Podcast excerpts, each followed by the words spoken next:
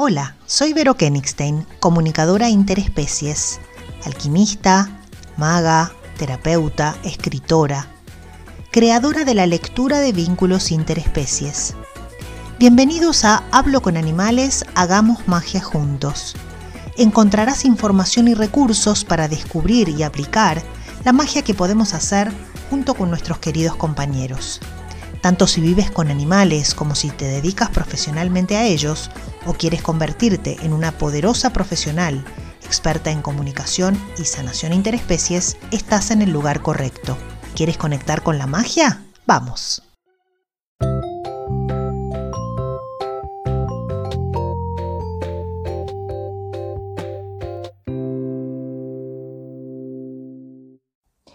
Muy buenas, ¿cómo les va? Bueno, hoy quiero que charlemos un poco sobre qué hacer si siempre te sentiste la oveja arcoíris de la familia y cómo empoderarte usándolo a tu favor. Les voy a contar una historia personal. Resulta que yo tengo la luna en acuario. La configuración, eh, perdón, la característica de esta configuración astrológica me invita a aprender y conectarme emocionalmente de maneras y por caminos que son únicos, diferentes, raros, poco habituales. Esta es una de las cualidades de mi, de mi propia formación como profesional. Vengo aprendiendo y formándome de maneras poco convencionales, fuera del sistema estructurado y como, entre comillas, debería ser. Esto me ha traído a lo largo de mi vida algunos desafíos emocionales porque una de las experiencias que me son más conocidas es el rechazo de los gremios y grupos profesionales porque no soy y ponga aquí la profesión que se le ocurra.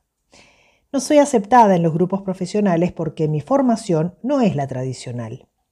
No importa, para el afuera, todo lo que sé, lo que aprendí, lo que tengo capacidad de dar y el valor de mi servicio para los seres a quienes acompaño, porque nadie, entre comillas, validó externamente, de manera institucional, mi capacidad y mis conocimientos, más allá de la formación profesional académica que realmente tengo, pero mm, parecería que para el sistema no, no es suficiente. Por suerte, siempre me las arreglo para aprender lo que necesito. Una de las primeras emociones que siempre me apareció frente a esta exclusión es la angustia, la tristeza, la sensación de rechazo y la rabia. Y cada vez que me ocurre, o que me ocurría, me decía a mí misma, la historia de mi vida, otra vez lo mismo. Hace un tiempo me volvió a pasar. Quise inscribirme para hacer una formación de un tema que realmente me interesaba y que sería un agregado muy importante para mi trabajo y me dijeron, no te podemos aceptar porque no sos y la profesión correspondiente al caso de ese momento. Entonces vi claramente el patrón, el mecanismo emocional que se me disparaba. Lo primero que me aparecía son las ganas de mandar un mensaje reactivo defendiéndome. Y se me ocurrió que podría ser mucho más sanador para mí escribir o pensar en voz alta esta reflexión que me sirve para conocerme como descarga emocional y quizás para comprender el para qué. Si me quedo en la dimensión emocional, la sensación es muy desagradable. Es conocida, ¿eh? Y despierta una reacción que en realidad me resulta inútil. En el plano mental aparecen pensamientos también poco funcionales que no ayudan en nada. Ahora, si voy al plano espiritual, entonces ahí empiezo a comprender. Si la situación se repite una y otra vez, es porque definitivamente necesito aprender algo, sin duda. Pero el cambio no está en los otros, en el afuera. La transformación es interna. Es realmente, como me vienen diciendo mis guías hace años, muchos años, confiar en mí misma más allá de lo que digan de afuera. De verdad, ser responsable en mis acciones, en mis elecciones, en mis decisiones. Y confiar en que se hace lo que debe hacerse, aunque nadie haya dicho, Verónica aprobó tal o cual materia o carrera. Entiendo que el sistema debe sostenerse a sí mismo y expulsar a lo que no se adapta, porque eso forma parte de la teoría sistémica. Entonces, fue cuestión de armar mi propio sistema con nuevos paradigmas de, pensamientos y de perspectivas. Al fin terminé de entenderlo. Así que le digo al sistema, muchas gracias por la exclusión. Es como cuando a un caballo lo expulsan de una manada. Si es lo suficientemente fuerte, arma la suya propia. Entonces se trata en este momento de encarnar mi propia yeguidad eh, acuariana para poder formar mi propia tribu o mi propia manada, que es lo que estoy haciendo. Ahora vayamos al ámbito que nos ocupa, que tiene que ver con el desarrollo profesional aplicado a la ayuda consciente y efectiva hacia animales y personas que nos permita sostenernos y también cumplir nuestro propósito de encarnación. Como esa fue la historia de mi vida, y quise usarlo a mi favor y no que siguiera jugándome en contra, tomé la decisión de crear mi propio sistema, mi propio método de acompañamiento. En ese cambio de paradigma se sostiene la lectura de vínculos interespecies. Estoy formando profesionales cuyo desafío ha sido siempre sentirse diferentes, las locas, las fuera del sistema, con ideas aparentemente extravagantes.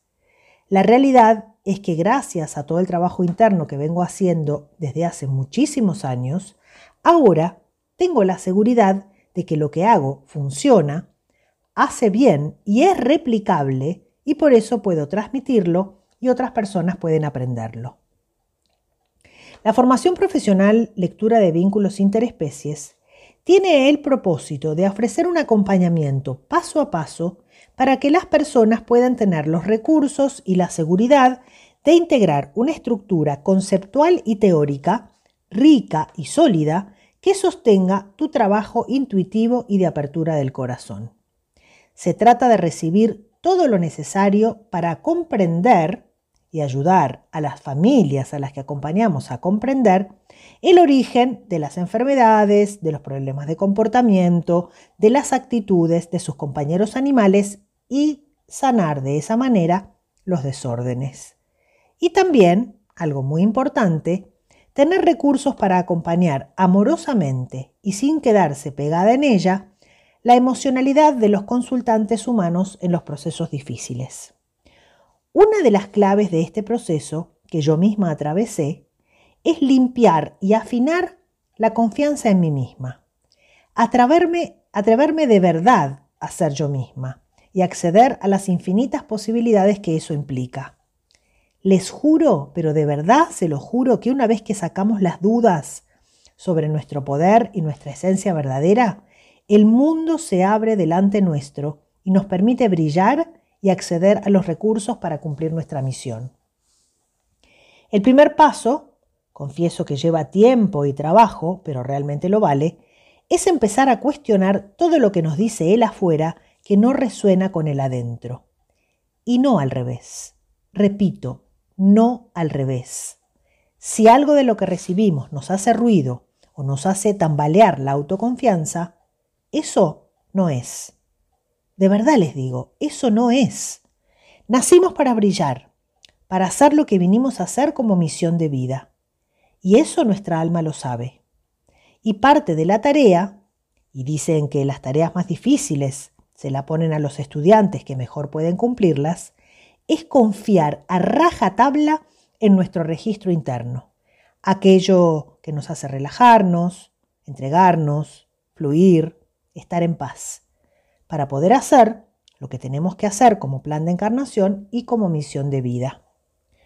Una de las mejores cosas que sucede cuando hacemos esto es que empiezan a aparecer las personas y proyectos que resuenan con nuestra energía. Empezamos a encontrarnos y a reconocernos con los pares. Y esto da una alegría y un alivio inmensos. Y así descubrimos a nuestra familia álmica, que puede no coincidir con la familia biológica y social, pero nos hace sentir en casa. Sin dudar, las invito a hacer el recorrido. Vale cada milésima de energía invertida en ello. Y ahora nos escuchamos en el próximo episodio. Y esto fue todo por hoy en Hablo con Animales, Hagamos Magia Juntos, el podcast. Espero que hayas disfrutado la exploración de hoy y que puedas empezar a poner todos estos temas en práctica en tu experiencia cotidiana. Te invito a seguirme en mis redes sociales, Instagram, Facebook y YouTube, arroba vero.habloconanimales.escuela y en la página web www.veronicakenigstein.com y a dejarme tus comentarios o preguntas. Soy Vero Kenigstein y te espero en el próximo episodio. Hasta la próxima.